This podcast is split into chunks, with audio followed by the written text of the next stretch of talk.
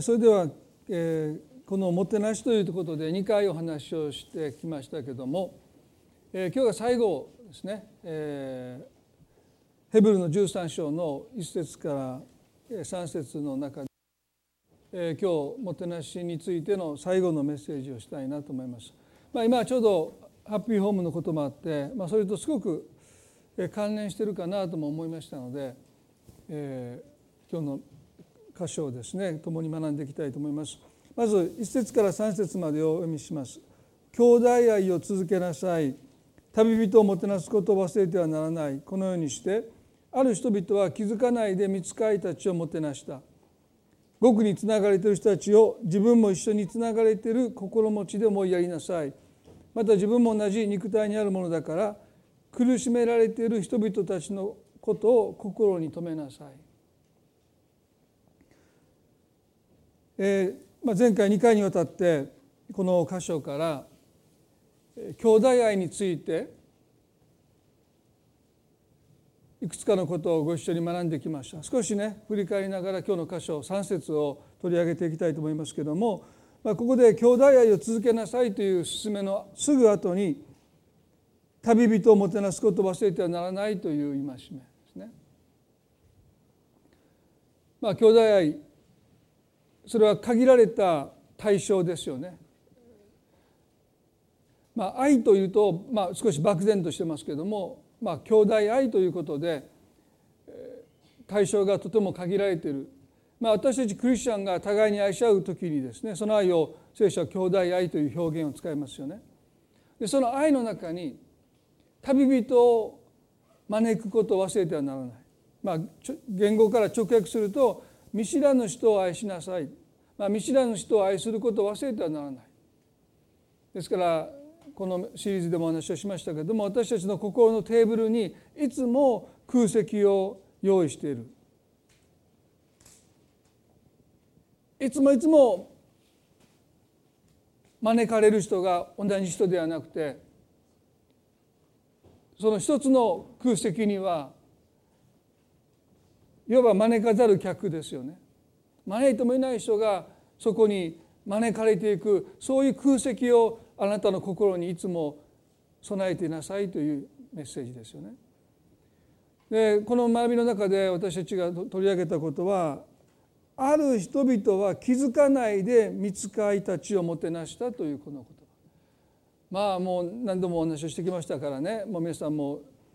あのすでにもうお聞きになっているのででも私この箇所がですね本当にもう驚きを持っていつも読むんですね。まあそんなことが本当にあるのかなとまず思いますよね。気がつ気がつかないで見つかりをもてなしてるんですね。でもそういうことが聖書にたくさん出てきるわけですよね。まあ、ある人々、まあ、超天然の人たちではなくてですね本当に気がつかないで神様をもてなしてる。まあ、その最たる例としてアブラハムを取り上げましたよね。あるいはエマへの道を下っていく2人の弟子たちもイエス様だと分からないで旅をしていきます。どうぞ今晩うちに泊まってくださいとこの2人の弟子はその方がイエスだと知らないで家に招いてるんですね。そしてイエス様が食卓の中でパンを祝福し裂いてくださった時に目が開かれて自分たちがもてなすはずだったのにイエス様にもてなされるという経験をしているまさにこれは恵みの体験なんですね。ですから私たちが人を何か助けてあげてるつもりだけど実は自分がその人から助けられてるということを私たちはよく人生で経験します。ね、相談に乗ってあげてるつもりで逆にですね励まされてる皆さん牧師の特権の一つがそういうことなんですね。皆さんいろんな悩みを私に打ち上げてくださった時ね大変だなと思うとね自分の悩みがね消えていくんですね。あもう僕の悩みなんてもう大したことないなですからこっちが励ますつもりですよ、ね、相談にこれ来てくださるんですからね、まあ、何か励ます言葉を探すんですけども。でも実にね話を聞きながらねもう逆にこちらがですね励まされるということ。まあそれがあるからここまでやってこれたと思うんですね。助けるつもりが反対に助けられてる。ですから勃会してるつもりが逆に私が勃会してもらってるというか、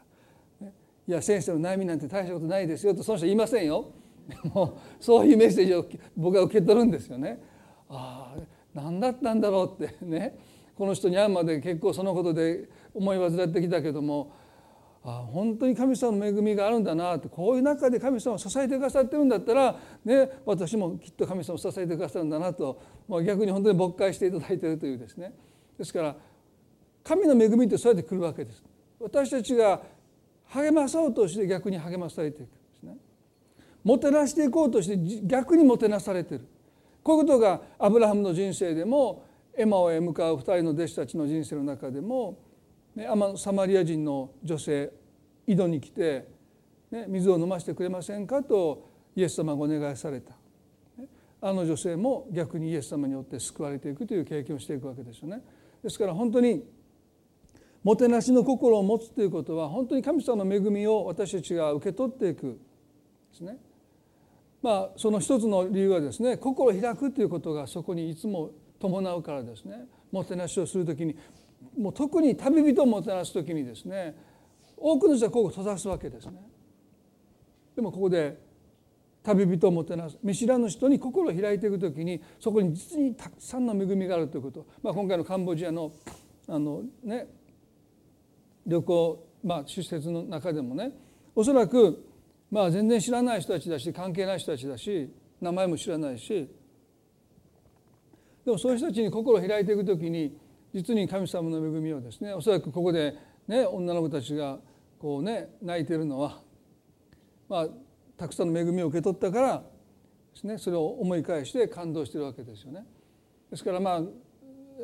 そこで子どもたちに与えたものよりも多分たくさんのものを受け取ってるんだろう、まあ、それが神様の恵みの働く私たちが心を開いていく時にですねそこに恵みがたくさんあるんだということを、まあ、前回前々回と学んだわけですけどもまあ、この今日取り上げたいことは特にこの3節でね極につながれている人たちを自分も一緒につながれている心持ちで思いやりなさい。また自分も同じ肉体にあるものだから苦しめられている人たちのことを心に留めなさいと書いてます。ここではですねもてなすとは取りなすことだと思います。今日の最後のこのヘブルの13章からのもてなしについての最後の学びはですねもてなすとは取りなすことだこの3節はそのことを私たちに教えてます極につながれている人たちを自分も一緒につながれている心持ちで思いやりなさいと書いてます。一緒につながれているということが一つの鍵ですね。一緒につながれてる。兄弟愛を実践するために欠かせないことは、ね、その人と自分を愛にあってつないでいくという作業をなくしては聖書が言うところの兄弟愛を私たちは実践することはできないですね。イエス様ね兄弟に挨拶したからって何の報いがありますかとおっしゃった。そんなことは違法人でもしてるんだですから親しい人を愛することは別にクリスチャンじゃなくて誰だってしますよね。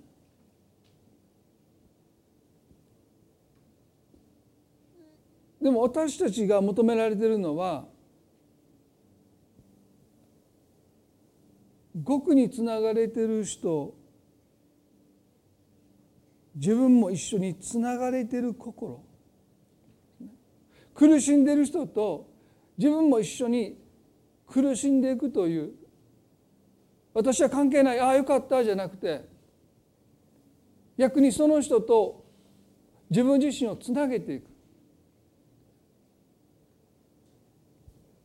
良きサマリア人の例え話がそのことを私たちに教えますよね。まあ、ルカの10章を少し皆さん開いていきましょうか。立法の専門家がイエス様の試そうとしてこう言いました。先生何をしたら永遠の命を自分のものとして受け取ることができるでしょうかと言いました。立法の専門家たちはイエスを試そうとしてるんですね。するとイエスは言われました。立法には何と書いてありますか？あなたはどう読んでいますか？そんなこと私に聞かなくったって立法を読めば分かるでしょうとイエス様はおっしゃったわけです。そしてこうおっしゃった心を尽くし思いを尽くし力を尽くし知性を尽くしてあなたの神である主を愛せよとおっしゃった。そしてその次にあなたの隣人をあなた自身のように愛せよとありますまあ、兄弟愛とはまさに隣人愛ですね。この2つ目の戒めの実践です。あなたの隣人をあなた自身のように愛せよとありますとおっしゃった。でこれを聞いた時に立法の専門家たちはでは私の隣人は誰のことですかと問い返した。どうしてか。何かイエスが自分たちを責めておられるように感じたんです。あなた方はまだ隣人を愛してないとおっしゃってるかのように感じて彼らカチンときた。立法の専門家でしょ。まあ、釈迦に説法という言葉がありますけれどもね大工の息子のあなたからそんなこと言われたくないという、まあ、彼の一つのプライドがここで傷つくんです。あなたの隣人をあなた自身のように愛せよとあります。言い換えればあなた方はまだ隣人をまだ愛していないと言われた。だから彼はカチンときたのででは私の隣人とは誰のことですかあなたにそんなこと言われるね筋合いはない。私は自分の妻を愛してるし子供たちを愛してるし父母を愛してるし兄弟を愛してるし、ね、親類を愛してるし。私がまだ愛してないという隣人それは一体誰のことをあなたはおっしゃってるんですかって。立法の専門家は私は十分隣人を愛しているという自負がありましたね。あなたがまだ私に隣人を愛しなさいと言うなら一体誰を私はまだ愛してないとあなたはおっしゃってるんですか？その隣人とは誰ですかと逆に質問してる。でそこでイエスが話されたのがあの良きサマリア人の例えですよね。ルカの10の30である人がエルサレムからエリコに下る道強盗に襲われた。強盗どもはその人の着物を剥ぎ取り殴りつけ半殺しにして逃げていった。前にもこの箇所をお話をした時に補足で説明しましたけども2,000年前こういう強盗にあってもなかなか犯人を検挙することは難しかったですね。まあ私今でも覚えてるんですけど高校生の時ですね和歌山の御坊というところでチンピラに絡まれて高校生の友達3人ぐらいでキャンプしてたらですねでお金巻き上げられたって経験があるんですね。でその時みんなね残りの電車賃以外全部出せって言われてですね。で友達はもう残りの電車賃以外全部差し出して僕それをそんな絶対したくないからねちゃんとお金隠しててでこれから全部ですってねでもうそのことがですね高校の時ですね3人対 2, 2人だったんですね。やったら勝てたんちゃうかっていつもですねもうなんかその思い出がもうそこのそこにも行きたくない後から探しに行こうかなって思うぐらいですね。まあでもあんなの後から警察に行ってですね。で実はその巻き上げたお金でその子たちにね朝ごはんおごってもらったんですよ。何をか僕らも考えて朝ごはんおごってもらってありがとうって言ってた食べてたかと思いますけどもね。でもあの時のあの2人を探し出して見つけることはもうほぼ不可能ですね。2000年前ね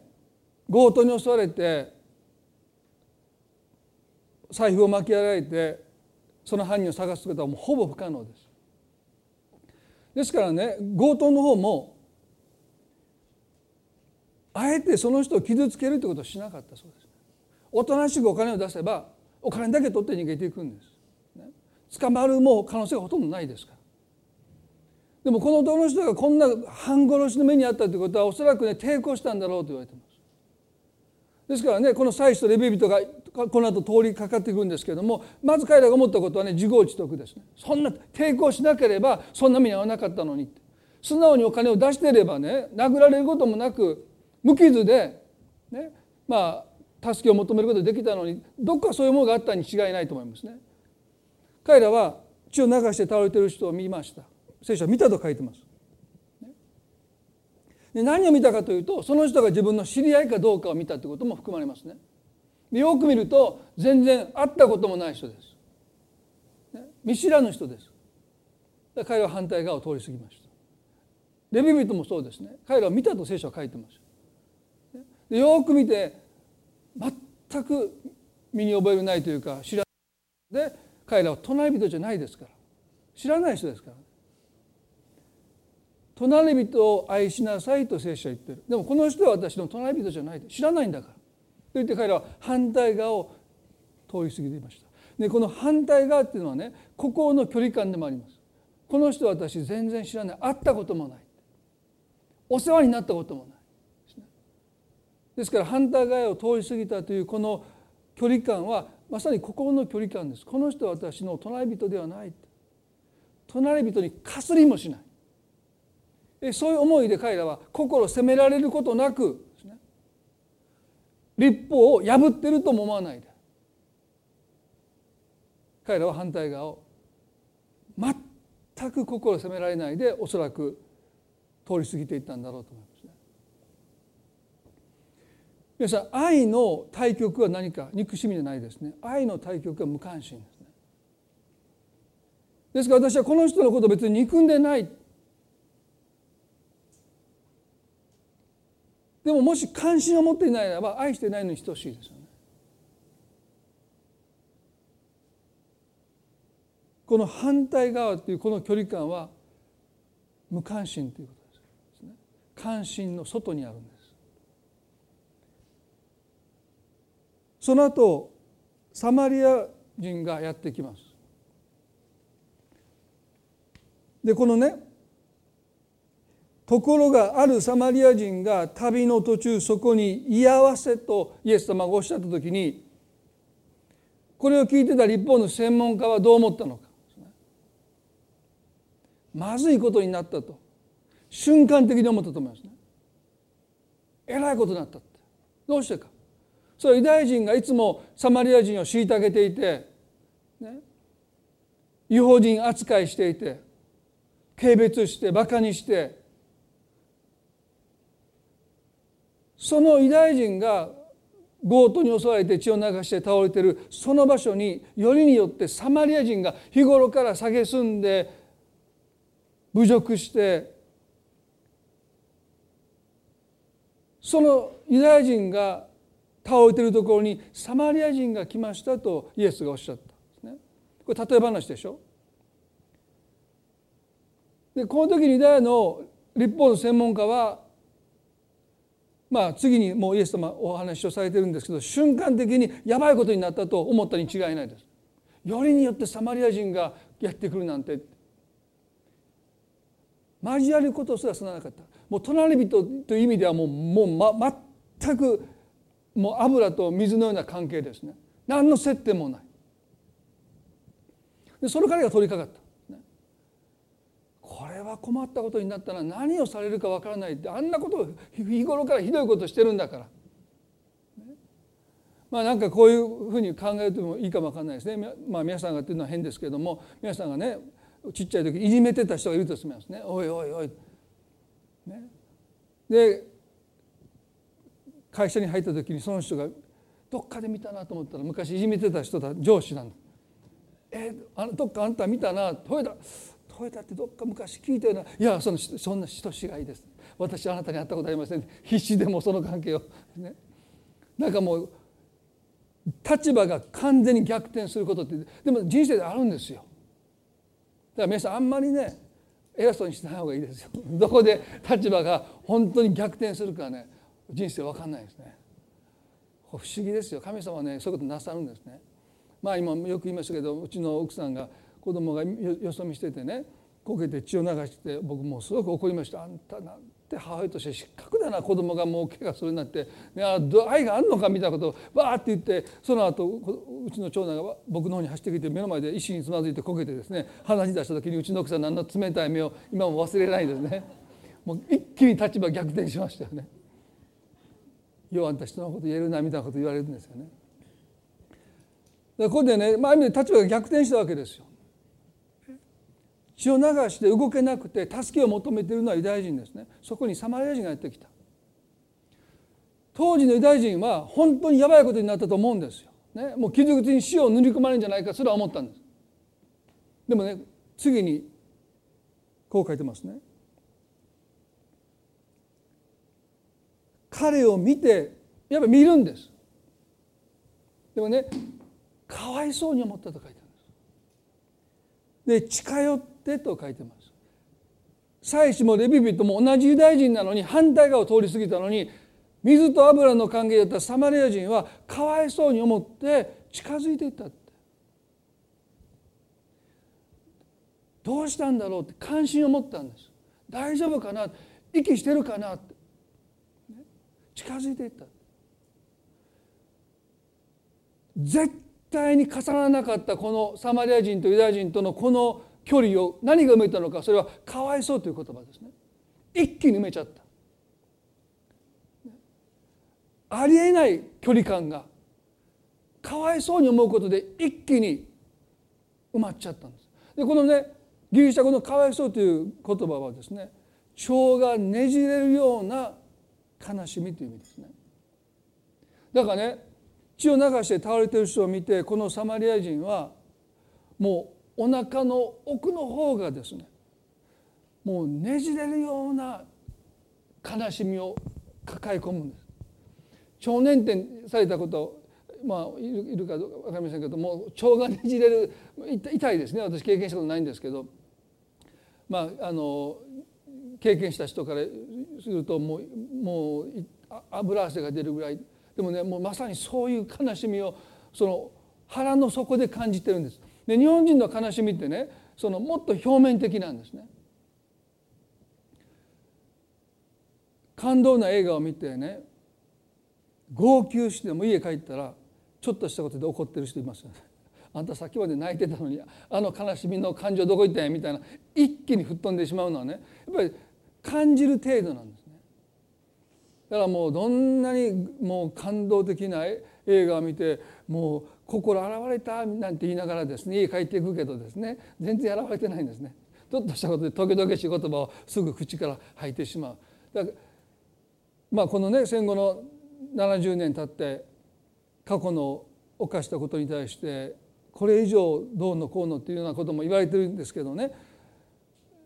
ユダヤの世界ではね70年なんていうのはもう5秒ですよ。ね、何千年その悲しみを忘れないですね。それは本当に心の奥底でもう腸がねじれるような悲しみを彼らこう覚えていく。会ったこともないんですよお世話になったことも自分のましてや妻でも夫でも親でも子供でもないのになんでそんな悲しみをこのサマリア人が腹の底で感じたのかそれは隣人を愛するというこの愛があのイエスの言葉ですね。もう一度皆さん私たちイエスがおっしゃったね。あなたの隣人をあなた自身のように愛せよとありますとおっしゃった。あなたの隣人をあなた自身のように愛せよすなわちね私たちが人を愛する時にはね私たちはその人を見てその人の良いところ愛すべきところ、ね、私たちがとっても感動するところ気に入るところそういうことを含めて私たちは人を愛していきますよね。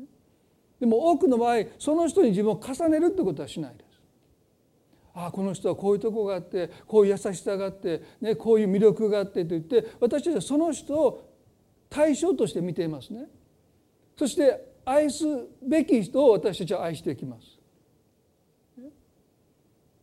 ですから兄弟愛っていうのもしそういうふうにして愛していくならば愛せる人しか私たちは愛さないわけです。あの人ちょっと苦手だ。ああいうところがもうとってももう腹が立ってしまう。そうやって私たちは隣人に自分を重ねるということは基本的にしないです。だからこの人は私すごく気に入ってるけどこの人はあんまりちょっとあの気が合わないんだっていうふうにこうなっていくわけですよね。でそれはクリスチャンじゃない方々が隣人を愛する時の愛し方ですよね。あくまでも愛のあなたの愛の対象としてその人を見ている。でもイエス様がおっしゃった隣人を愛するということはあなた自身のようにという言葉ね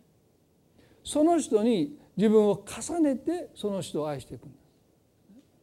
ですからね前にも言いましたけどこのサマリア人がなぜあのような悲しみを覚えたのかというと彼はそこで血を流して倒れている人がまさに自分のように見たってことです。自分がそこで強盗に襲われて血を流して助けを求めているように彼は見たんだだから彼はですね深い悲しみを覚えてるんですまさにそこで助けを求めてるのは見知らぬ人じゃなくて自分自身が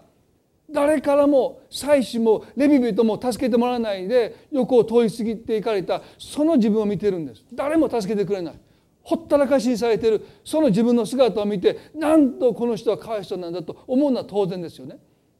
彼は見知らぬ人を見てるんじゃなくてそこに自分を重ねているので彼はまさにもう錯覚ですよね。まさに本当に自分がそこで血を流して倒れているかのようにその人を見ている。それがイエス様がおっしゃったところの隣人を愛しなさいという愛の本質です。これは私たちが、ね、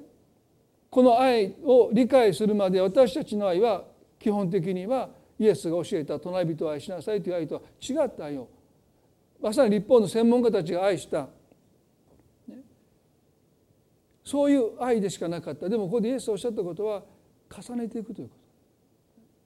ですから彼はね近づいていきます。当然です。血を流して倒れているのは自分なんですから。妻子もレビ人も彼を見捨てたんですから。彼は急いで近づいていってその傷口に塩を塗り込むんじゃなくてねオリーブとブドウ酒を注いで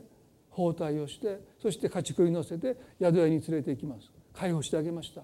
そして次の日なんと彼はね二でなりを払って解放してあげてください。もし足らなければ帰り道に私がもう一度不足分をお支払いしますって。まあこの箇所だけ読んでると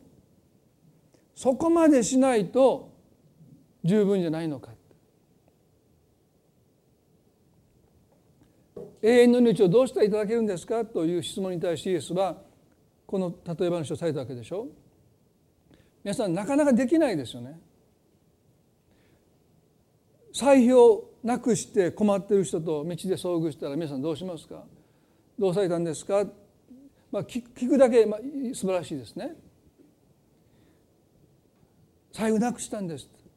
大変ですね。頑張ってください。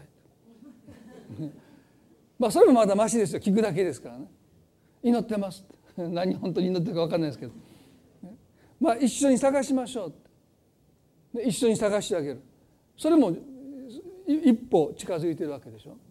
でもこの人のやったことを言うと自分の財布を取り出して今日私もうお金使う予定がありませんのでと言って財布に入ってるお金を全部全額ですよ。あの僕があのチンピラに絡まれた時にお金を隠しといてちょっとあの少なめだけを差し出すんじゃなくてもうああるだけです。まあ時々ですね私若い頃献金をねしようとしてパッとお金取ったら5,000円で一回入れ直してもう1,000円探したってことが結構あったんですね。もうやばい5,000円掴んでもうたみたいなんですね。上上がりそうになってもう一回もう奥に入れ直して もうできるだけ少ない額を献金しようというせこいあの信仰生活でしたからね。もう500円やったらちょっとショックで100円玉やったらよかったりなどうしようここでまた戻すの？みたいなことでね献金する前に結構ジタバタしてたそういうことが今牧師になってるわけですから不思議ですよね本当に。まあねこの人はもう財布にある有り金全部ですよ。使ってください。なかなかこれはね難しい。なんで知らない人ですよ。でこれは例え話のこのサマリア人がしたことですよね。それどころか足らなかったら足らない分をお支払いしますなんて。境界線の概念からするととんでもない話なんですね。人は自分の責任を負わなければならないというのは境界線の教えですからね。でもこれは境界線の人と矛盾しないんですね。このサマリア人は強盗に襲われて血を流しているその人をまさに自分だと見た。そしてもし私たちが人に助けを求めるときに私たちはできる限りの助けを求めますよね。病院に連れて行ってくださいっていう時もね変な病院じゃなくて悪い噂が立ってる病院じゃなくてあそこでもいいですなんて言わないでしょ。できたらいいお医者さんがいて地元ではよくね知られてるところに連れて行ってほしい要は自分がケアを受ける時はもう最高のケアを求めます。彼にしては当然のことをしているんです。見知らぬ人を助けてるという意識がないんです。彼は自分を助けてると思ってる。だから惜しみなく自分の財布からお金を抜き取って宿屋の主人に払ってるんです。私たちがこのヘブルの13の3節の戒めを今日一緒に学んでるわけですけどねここでね極につながれてる人たちを自分も一緒につながれてる心持ちで思いやりなさい。自分も一緒につながれてるということはねその人に自分を重ねていきなさいということですよね。苦しんでる人がいるならばその人に自分を重ねていきなさい。ああ大変だなと思うんじゃなくてあなた自身をその人に重ねていくんです。だから同情っていうのはね重ねないんです。お気の毒ですねって言ってその人のことを気遣うんです。それはそれでいいんですよ。でも聖書はもう一歩踏み出してその人に自分をつないでいきなさい。その人に自分を重ねていきなさいで皆さん聖霊なる神様が私たちのにうめいてくださるとそういうことですよ。聖霊なる神様はねうめく必要なんかないんです。何の問題もないんです。何の悩みもないし苦しみもないし悲しみもないし。でもなぜ聖霊なる神様がうめいてくださるのか。それは私たちの苦しみに全く問題のない神様がご自身を重ねてくださって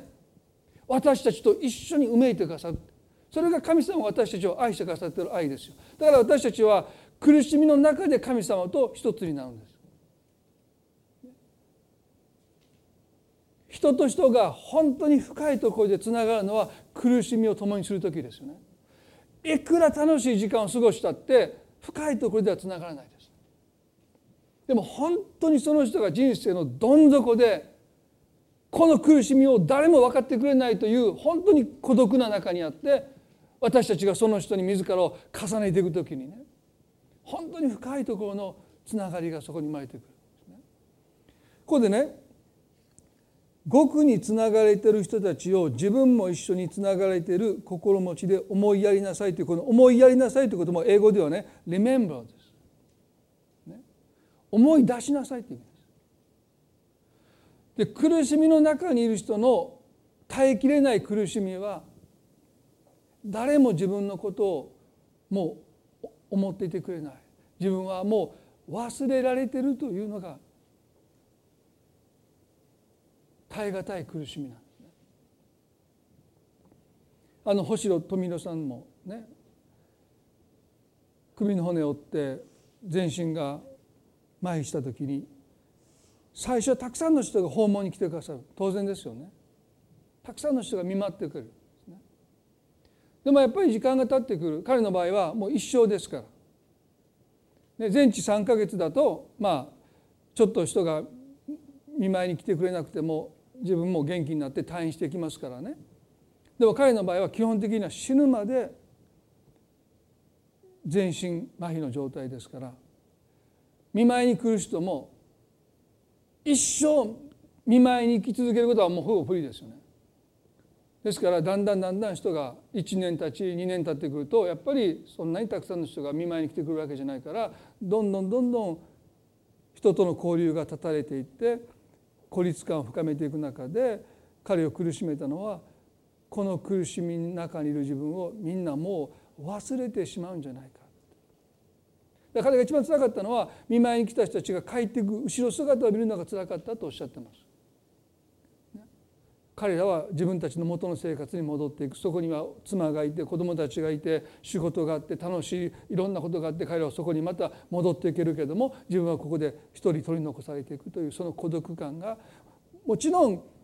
体が不自由になったということも苦しいけどもそれ以上に存在として忘れ去られていくというそれが耐えきれない。もう誰も私のことを覚えていてくれない。もう私のことを忘れて。だからヨセフの苦しみってそうでしょ。お兄さんたちに奴隷に売り飛ばされました、ね、そしてイスラエル全世界に食糧難というか飢餓があってお兄さんたちが食料を買いにやってきた時にねヨセフは自分の名前を自分の本当の正体を最初兄たちにさらけ出しませんでした。どうしてか。もうお兄さんたちはお父さんはお母さんは弟のベニヤミンはもう私のことなんて忘れてると彼が恐れたからです。もう私のことなんかみんな忘れて私のいない生活をみんな楽しんで満喫してるんだから今更私がここで名乗ってもそれが彼の苦しみですよ。名乗れないんです。長い間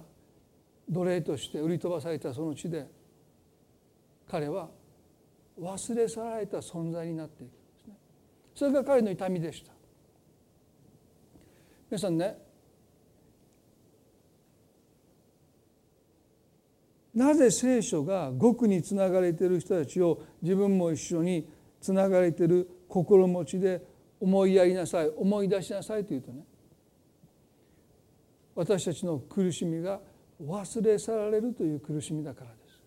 そして神様はねその人たちに向かって「大丈夫だよみんなあなたのことを忘れてないよ」とは事実に反しては絶対おっしゃらないんです。もし私たちがその人たちのことを思い出していないならば神様は嘘をつけないんですね。だからねあなたのことを誰も忘れていないよと神様そんな口先だけの嘘をそこに誰かが思い出す人が一人でもいなければねそのこと神様その人におっしゃらない。私たちがしたらね私たちが心の中でその人のことを思い出したところで一体何になるのかと思いますよね。でもねそれが大切なんです。誰かがあなたのことを苦しんでいる人のことを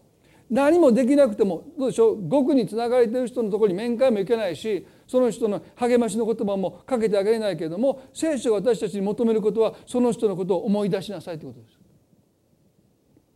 思い出すだけでいいんだって。どうしてか。その事実が神様がその人を励ます時に必要なんです。誰も思い出してないのに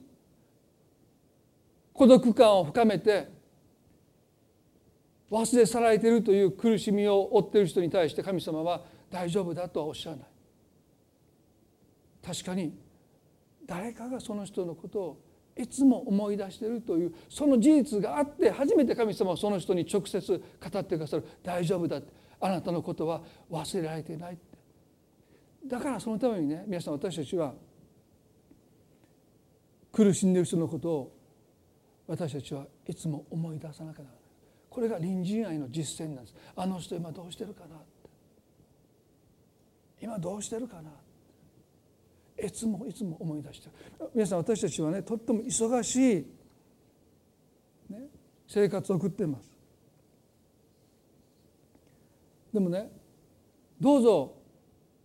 あの心のテーブルに空席を一ついつも開けておくように朝に夕にどうぞあなたの習慣として苦しんでる人をどうかあなたの生活の中で思い出すことを習慣にしていただきたい。夜寝る前あの人今どうしてるかなって。どんなふうに今過ごしてるかな大丈夫かなって。それを思い出すだけでいいんです。聖書はそれだけ言うんです。思い出しなさいもしあなたがそれを兄弟愛の実践としてその人のことを思い出せば思い出すほどもうその人とあなたを切り離せないんです。あああの人大変だけど私よかったなんて当然思わないです。一緒にうめきがそこから生まれてくるんです。これが取りなしです。決して快適な感情じゃない。うめきっていうのはですね。でも取りなしってそういうものなんですね。毎日毎日その人のことを思い出していくときにその人とあなたの間にはもう目に見えない絆がつながりが生まれてきてもはや他人事に思えなくてやがてそれがうめきになっていくんです。言葉にならない祈りになってくるんです。そうやって私たちはその人のことを神の前で取りなすんです。それはどれだけその人のことをあなたが思い出し心に留めたのかということそれによってそれが埋めきになっていくのかどうかです。聖霊なる神様がなぜ私たちのために埋めてくださるのかそれはいつもいつもこの方は24時間寝る間もなく私たちのことをいつも思い出してくださっているので埋めきになってるんですね。でも私たちなかなかそこまでいかないかもわかんない。でも聖書はそれが兄弟愛なんだ。だからどうぞ皆さんが心に留まる苦しんでいる人のことをどうぞあなたの生活の中でできたら毎日思い出すだけでいいんです。どうしてるのかな。信仰から少し離れていってしまった人たちの今どうやって暮らしてるかな。お手紙が書けなくてもいいですよ。訪問できなくてもいいんです。聖書は思い出しなさい。あの人どうしてるかな元気にやってるかなそうやって繰り返し繰り返し繰り返し思い出していく時に私たちの中にうめきが生まれてきて。私たちはその人たちの目の前で取りなしをしていく。そして神はその祈りを聞いてくださるんですね。最後に短く創世記の18章のこの取りなしの祈りの最後の箇所ですけれども3人の旅人がこれは神様と見つかり2人だと思いますけれどもアブラハムの周知を横切った時にアブラハムは走っていってひれ伏して礼をしてどうか私たちに私にもてなさせてください。どうか私のところを素通りしないでくださいとお願いして引き止めてもてなしました。水を提供して足を洗ってパン菓子を作ってそして子牛をほふらせました。ですね。でこの後に彼らは思いもよらない希望の言葉をいただくんですね。来年の今頃あなたの妻サラは男の子を産むでしょうというですね。99のアブラハムと89のサラがもうほとんど諦めかけていた大いなる国民の父母となるというこの約束をいただいて24年間が経っていました。音沙汰なしですね。ああもうダメだと思ってたそのギリギリのところで神様は旅人の姿を持って現れてくださってこの希望の言葉を語ってくださった。この瞬間からアブラハムの信仰は変わりましたよね。75から99までは年を重ねるごとに老いていくごとに彼への信仰が弱くなっていった。ああもうダメかもしれない。でも99から100までの彼の信仰は日を重ねるごとに可能性がなくなっていくごとに彼の信仰はますます強くなっていったと書いてます。これが私たちが頂いている信仰の本当の姿ですね。可能性がなくなればなくなるほど信仰は強くなっているまあでも私たちはまだその75から99までのアブラハムの信仰しか持ってないかも分かりません。状況が悪くなれば落ち込んでいく。でもそういう彼のもとに神様が尋ねてくださって神には不可能なことがないとおっしゃった。そうだ信仰とは私の可能性に頼るんじゃなくて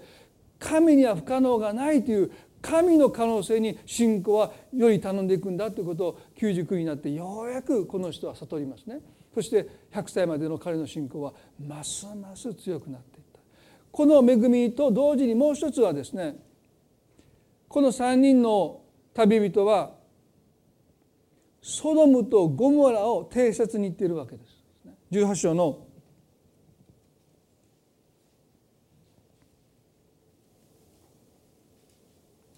16でねその人たちはそこを立ってソドムを見下ろす方へ登っていった。アブラハムも彼らを見送るために彼らと一緒に歩いていた。主はこう考えられた。私がしようとしていることをアブラハムに隠しておくべきだろうか。アブラハムはあごめんなさいここまで言いますね。この3人の旅人はソドムを見下ろす方へ登っていった。アブラハムも一緒にそこまで歩いていくんですね。でその時に神様はこう考えられた。私がしようとしていることすなわちこのソドムとゴマラを滅ぼすということをね裁くということをアブラハムに隠しておくべきだろうかとおっしゃった。黙っていていいんだろうかって。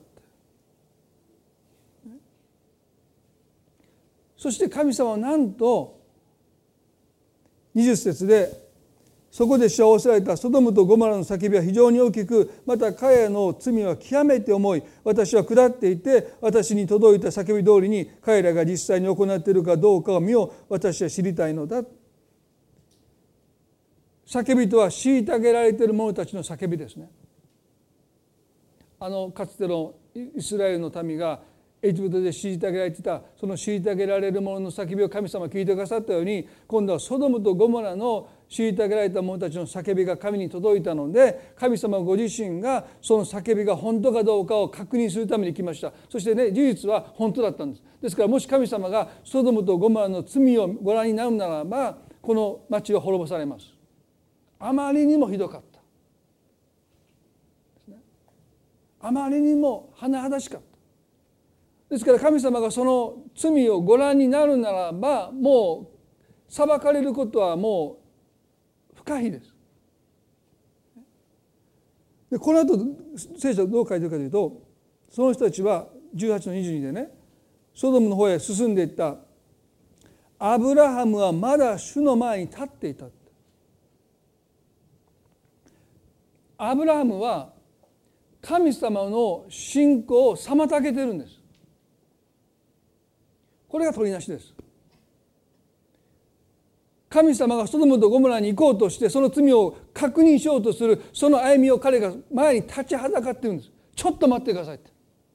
あなたがもしあの丘に行ってソドムとゴムラの罪をご覧になるならばあなたは必ず裁きを下されること。だから彼はねその神の前に立ってるんですよ。神様ちょっと待ってください取りなしとは神様と人との間に立って神様の憐れみをその人に代わって祈ることです。ソドムとゴモラの人は俺たちには神の憐れみなんて必要ないと思ってる。だからアブラハムが神の前に立ってるんです多くの人は私には神の恵みなんて神の助けなんていらないと思ってる。だから私たちが神の前にその人に代わって立たなきゃならないんです。もしその人自身がねああ私はなんと哀れで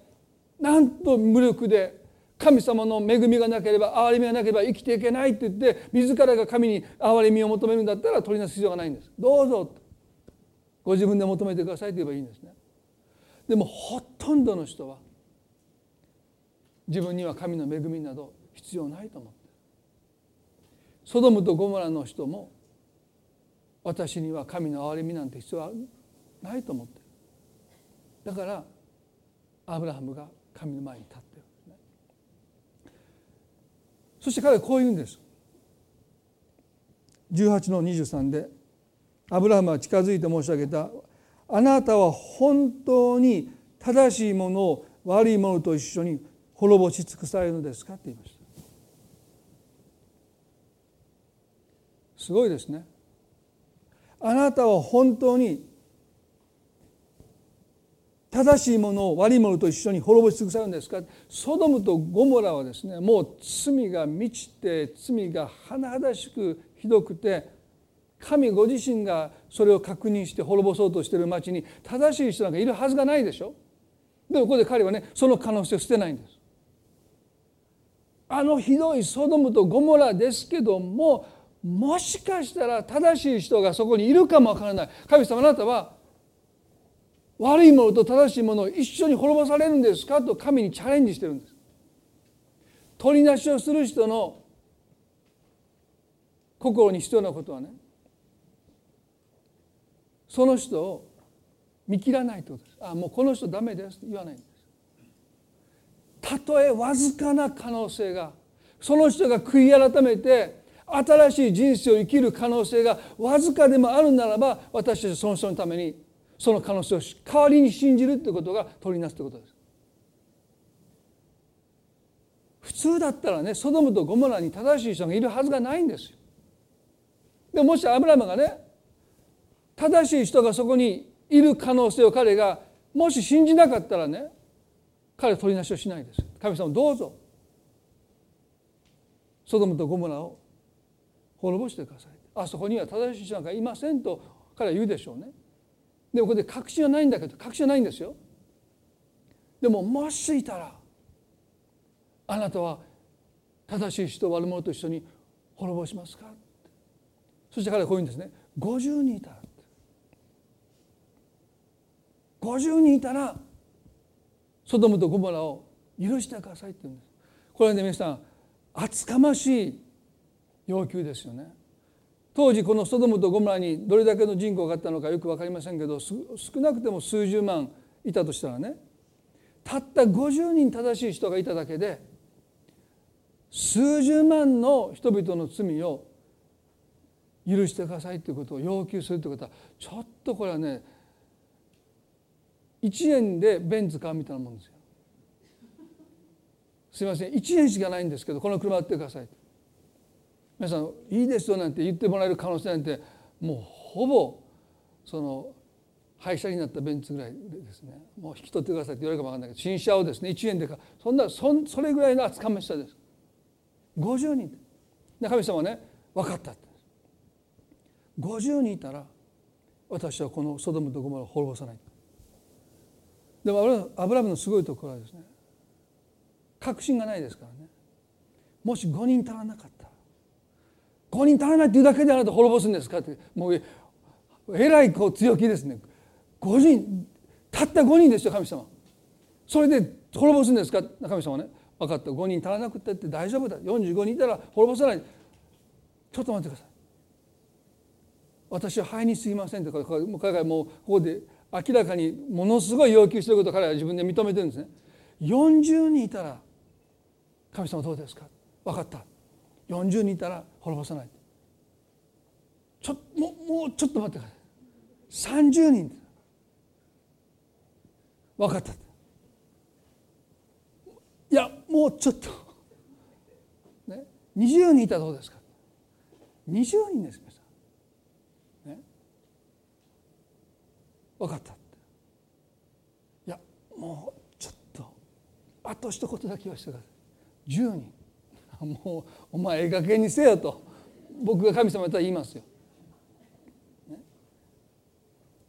1円でベンツとその横にある BMW つけてくださいというようなもんですからね。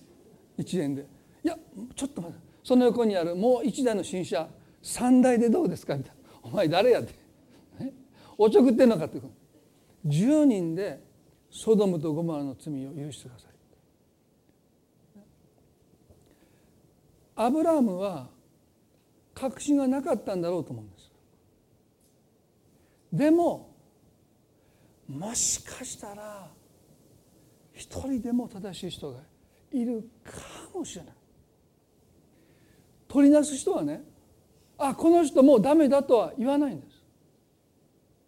どう見たってダメだけど。どう見たってダメだけど。1円でベンツが買えるかも。かもしれない。今まで聞いたこと一度もない。そんな1円で買いましたって今まで聞いたことがでも買えないとは言い切れない。だから1円持っていくんですディーラーに。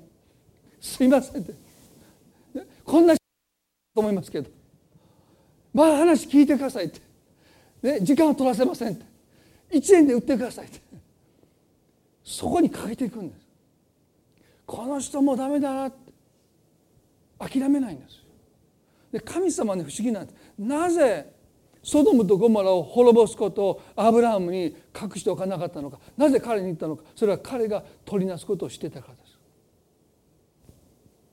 神様は義なることなので罪を見過ごせないです。でも愛の方でもあるので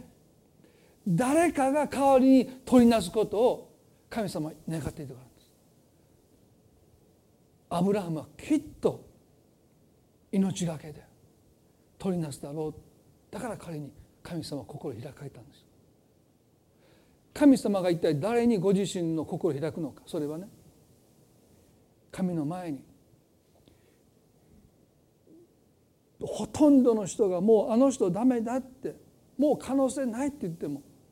それでもわずかな可能性にかけていく人です。私もそう思います。ソドムとゴモラに本当に正しい人が一人でもいるのか私も分かりません。でももしかしたらいるかも分からないので神様どうぞその人のために思いとどまってください悔い改める機会を与えてください。もう一度やり直すチャンスを与えてください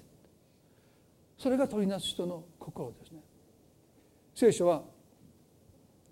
私たちに兄弟愛を続けなさいと教える時にですねそれは取りなすというもてなすの心を持ちなさい。みんなが諦めてもあなた一人だけが信じる人になってあげなさい。それが私たちクリスチャンが召されている愛の本質です。イエス様は私たちを最後の最後まで一人になっても信じてくださる。私たちは信じててくださる。私たちもそのようにイエス様によって信じてもらったからこそ救われてる。私たちが求められていることもその人を私たちが信じていくということ。信じてお金を貸すとかそういう意味じゃないんですよ。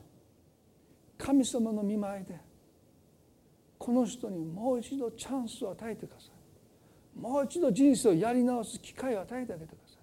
そうやって私たちが取りなしていくことそれが兄弟愛の実践なんだということをヘブルの13の3節は私たちに語っているとそう思いますね。一言祈りたいと思います。どうぞ目を閉じていただいて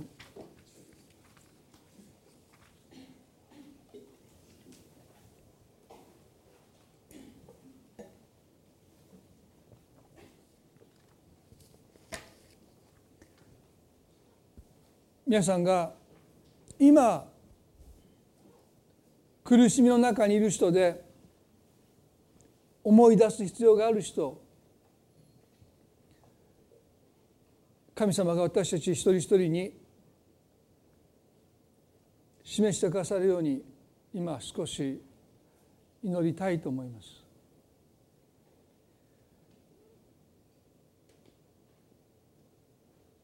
苦しみの中にいる人の追いきれない苦しみは忘れ去られていくという苦しみ。私たちは直接的には力になってあげることができないかもわからない。でも少なくともその苦しみを取り去ることができる。私たちがその人のことをいつも思い出すことによって思い思いをとどめることによって神はその人の苦しみを取り去ってくださるんです。神は取りなす人を求めています。苦しみの中にある人を思い出す人を求めています。それは目立たない働きですよね。誰にも知られないかもわからない。でも神様は知っていてくださってあなたがそれを思い出す度ごとに励ましとして慰めとして苦しみの中にいる人を強めてくださるんです。あなたは一人じゃない。あなたは忘れられてないということを神様はおっしゃってくださった。それはあなたがその人のことを思い出しているからです。心に留めているからです。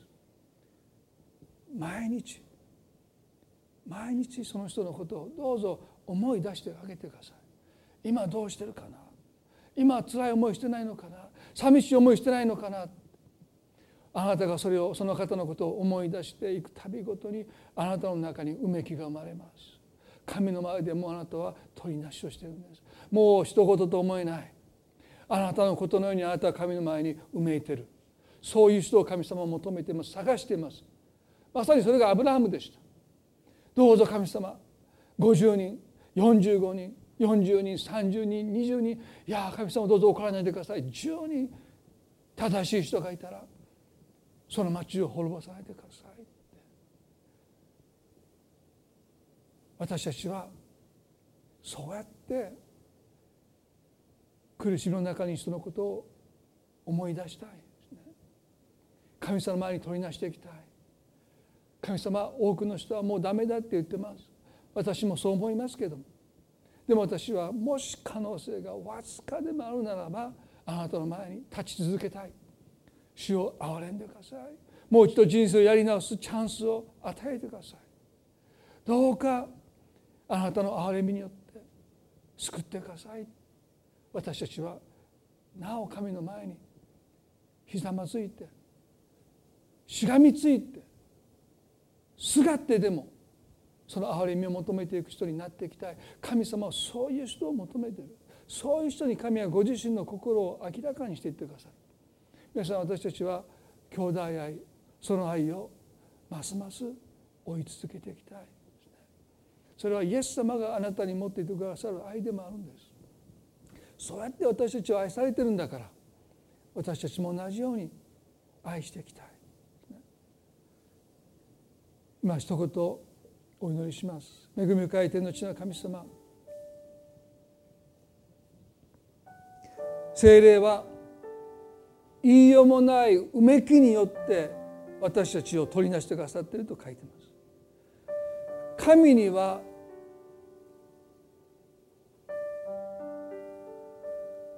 うめきは無縁です。しかしこの方が弱い私たちとご自身を重ねてくださることで一緒になってうめいていてくださって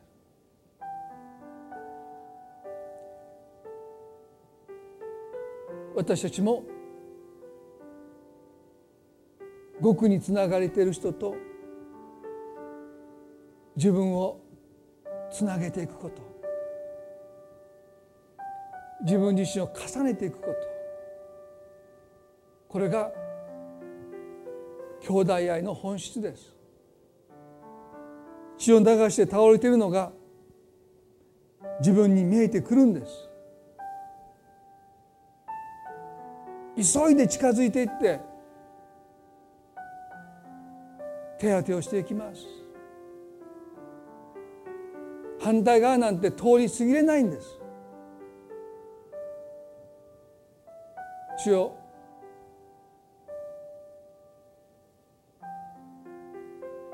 あなたの隣人をあなた自身に愛せよ。今日この御言葉をもう一度私たちがしっかり受け止めることができますように。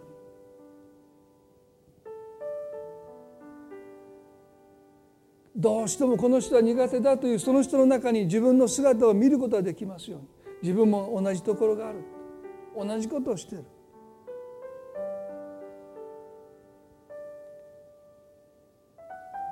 イエス様がなぜ十字架の上で身代わりとなって死んでくださったのか。なぜ罪のない神の御子が十字架の上で罪ある者として死んでくださったのか。それはイエス様が私たちにご自身を重ねてくださったからにすぎません。イエスにとってあの十字架の死はあなたのために死ぬんだではない。私は私のために死ぬんだという思いでこの方は十字架で死んでいてくださった。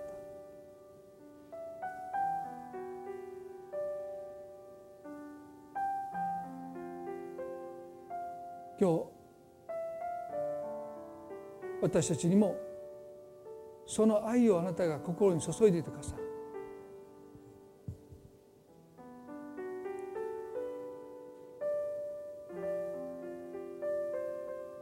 今日から苦しみの中にいる人を思い出すことができますよ毎日毎日思い出すことができますように助けてください。あなたが思い出さないと本当にその人は忘れられていきます。でもあなたが思い出す時に神はそのことを思ってその人を励ましてくださいます。私たち一人一人を神様どうぞ用いてください。もてなすもの取りなすものとして私たちを用いてくださることを心から祈ります。あなたはそういう人を探しています。そういう人をあなたが求めています。今日あなたが私たち一人一人にチャレンジを与えてくださったと思います。私たちはこのチャレンジから逃げることなく受け止めていくことができますように。神様どうぞ今週の歩みを覚えてくださって多くの気づきをあなたが与えてくださることを祈りますどうかお一人一人と共にいてくださりどうかご家族のお一人一人の上に等しく祝福がありますようこの礼拝を感謝し愛する主イエスキリストの皆によってこの祈りを見舞いにお捧げいたします。それでは皆さんどうぞ立ち上がって賛美を捧げていきたいと思います。